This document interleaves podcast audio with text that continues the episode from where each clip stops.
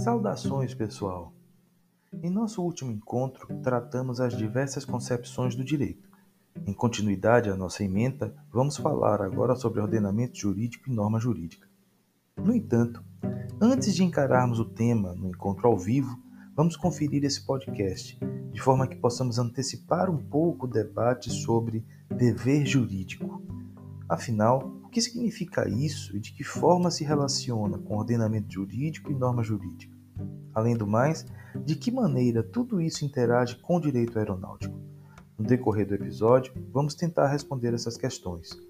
Sejam todos muito bem-vindos. Meu nome é Daniel Conceição, advogado e professor do curso de Direito Aeronáutico da UniFTC, e hoje falaremos sobre dever jurídico.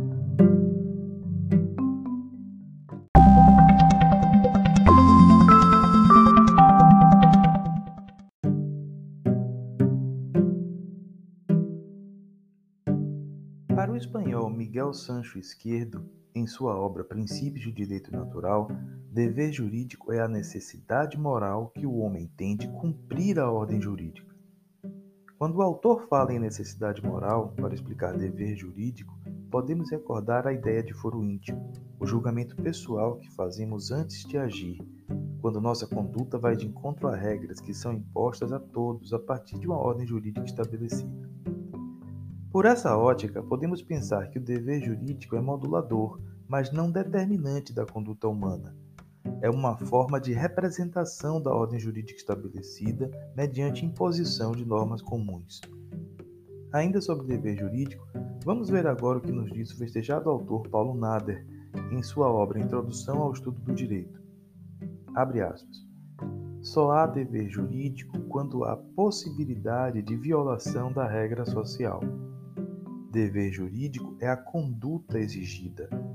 É imposição que pode decorrer diretamente de uma norma de caráter geral, como a que estabelece a obrigatoriedade do pagamento de impostos, ou indiretamente pela ocorrência de certos fatos jurídicos de diferentes espécies. Algumas linhas adiante, o autor nos faz um alerta. O jurista deve distinguir o dever de natureza jurídica, que nasce da incidência da regra de direito sobre relações de vida, dos deveres morais e dos derivados das regras de trato social. Muitas vezes, há coincidência de disposição entre as diferentes espécies de deveres. A obrigação de não matar é ao mesmo tempo jurídica, moral, social e religiosa. Fecha aspas.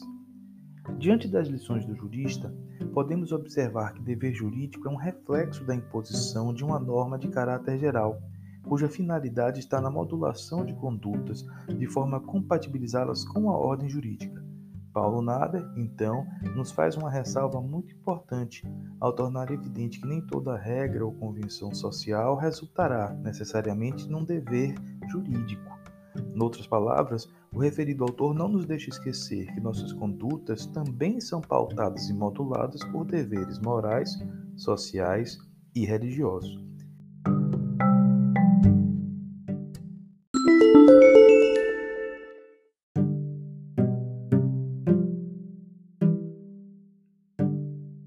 Bem, agora que discutimos um pouco a relação existente entre dever, dever jurídico, ordenamento jurídico e norma jurídica, resta esclarecer mais um ponto.